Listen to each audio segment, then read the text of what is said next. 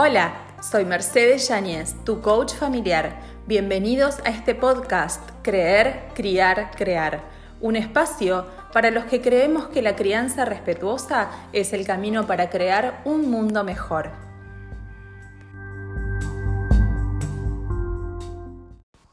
Hola, bienvenidos al episodio 15. Los niños felices necesitan límites y responsabilidades. Me llegó hoy un artículo escrito por el doctor Luis Rojas Marcos, que es un psiquiatra español radicado en Estados Unidos desde hace muchísimos años, eh, autor de muchos libros, ha estado a cargo de los departamentos de servicios de salud mental cuando fue el atentado de las Torres Gemelas. Em, y en este artículo él habla acerca de las estadísticas alarmantes en relación a la salud mental de los niños. Tanto niños como adolescentes en los últimos 15 años han presentado cada vez más problemas relacionados con depresión, con ansiedad, con trastorno del déficit de atención. Y él se pregunta, ¿no? Y y hace este, este cuestionamiento. ¿Qué estamos haciendo mal? ¿Qué es lo que está pasando? Y los padres, en general, tendemos a mirar hacia afuera. ¿no? Es que están sobreestimulados, es el exceso de tecnología, es que mm, no tienen límites, estos chicos no tienen límites y todo el tiempo están queriendo desafiarnos. Como si la, la falta de límites o el exceso de tecnología o, o cualquier tipo de exceso en esa edad del desarrollo no fuera algo común a todos los adolescentes y a todos los niños a lo largo de todas las generaciones y generaciones y generaciones. Y de alguna manera los padres nos hacemos los distraídos porque no queremos caer en lo que vivimos nosotros, porque creemos que criar em, con castigos o con golpes, un chirlo, una, una palmada, no va con nosotros. Entonces caemos en el extremo opuesto. Entonces, tal como explica el doctor Luis Rojas Marcos en este artículo, él menciona que estamos privando a nuestros hijos de los fundamentos de una infancia sana. ¿Cuáles son estos fundamentos? Bueno, tener padres emocionalmente disponibles, tener límites claramente definidos, tener responsabilidades, tener una nutrición equilibrada y un sueño adecuado, moverse, moverse especialmente al aire libre, tener un estímulo para esta interacción social, para este juego creativo, oportunidades de juego no estructurados, momentos de aburrimiento. Pero lo cierto, como mencionaba en un principio, es que los padres no estamos asumiendo nuestro rol. Queremos ser amigos de nuestros hijos y terminamos siendo demasiado permisivos, eh, o estamos demasiado ocupados en nuestros problemas o demasiado inmersos en nuestra vida digital y nos perdemos esos momentos de conexión genuina. Con tal de no confrontar, los dejamos que decidan sobre a qué hora se van a acostar, sobre cuántas horas de tecnología, como si fuera algo que nosotros no pudiéramos evitar. No, pero no lo puedo despegar de la tablet. Nuestros hijos necesitan un líder y ese liderazgo tenemos que crearlo y fortalecerlo nosotros. Nosotros como padres somos el capitán de un barco y realmente nadie se sentiría seguro navegando a la deriva en el océano sin un capitán que mande, que lidere. Y ese es el rol que tenemos los padres. Y ese rol no podemos reemplazarlo con nada ni con nadie. Y así como para ejercer un rol de liderazgo en nuestro trabajo tenemos que estudiar, hacer talleres de liderazgo y hacer un trabajo personal para fortalecernos, para descubrir nuestras virtudes y trabajar nuestras áreas de oportunidad. Del mismo modo deberíamos encarar nuestra maternidad o nuestra paternidad. Nadie nos enseña a ser padres y la realidad es que eso es un error.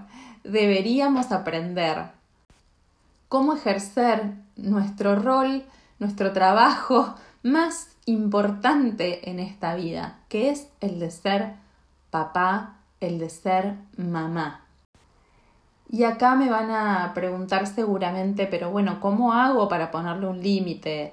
Em, ¿No hablas siempre de crianza respetuosa? Bueno, justamente la crianza respetuosa se trata sobre eso, sobre cómo manejo los límites, las normas, cómo manejo mi rol como líder de una manera amable, de una manera que respete la integridad y la dignidad de mi hijo como una persona autónoma y de qué manera yo puedo fortalecer esa autonomía en mi hijo. Nuestros hijos nunca van a elegir darnos un respiro, dejarnos en paz. Ellos tienen derecho a protestar, tienen derecho a quejarse, tienen derecho a pedir y nosotros también tenemos derecho y también nos está permitido poner límites y poner normas. Pero como lo he mencionado en otras oportunidades, esa colaboración que nosotros buscamos de parte de nuestros hijos para aceptar una norma, para aceptar un límite se construye desde la conexión. Si no existe esta conexión genuina, si yo no puedo como líder entrar al mundo de mi hijo, entrar al mundo de mi hija, no voy a lograr esa cooperación, no voy a lograr esa aceptación de los límites y de las normas que yo necesito que se cumplan porque tienen un rol, tienen una función muy específica en el desarrollo de la vida o de la inteligencia o en el desarrollo de habilidades de mi hijo o de mi hija. Por eso es importante ser congruentes y ser consistentes cuando establecemos límites. Y cuando de alguna manera cedemos ante su insistencia, lo que no nos damos cuenta es de que les estamos enseñando que para lograr algo tienen que gritar, tienen que llorar, tienen que patear, tienen que montar un show. Porque si lo hacen o cuanto más lo hacen, más fácilmente cedemos ante esa petición que ellos nos están haciendo. Y es todo lo contrario de lo que queremos lograr.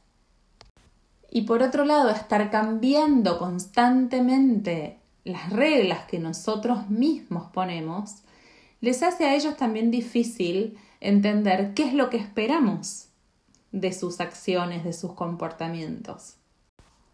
Los límites consistentes les dan a los chicos la libertad para poder relajarse y jugar y crecer sabiendo que pueden confiar en nosotros y que conocen las reglas.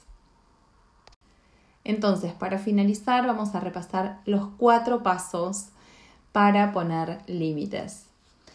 En primer lugar, marcar el límite de manera clara y asertiva.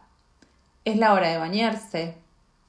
No voy a permitir que me pegues en segundo lugar, le voy a decir que sí puede hacer.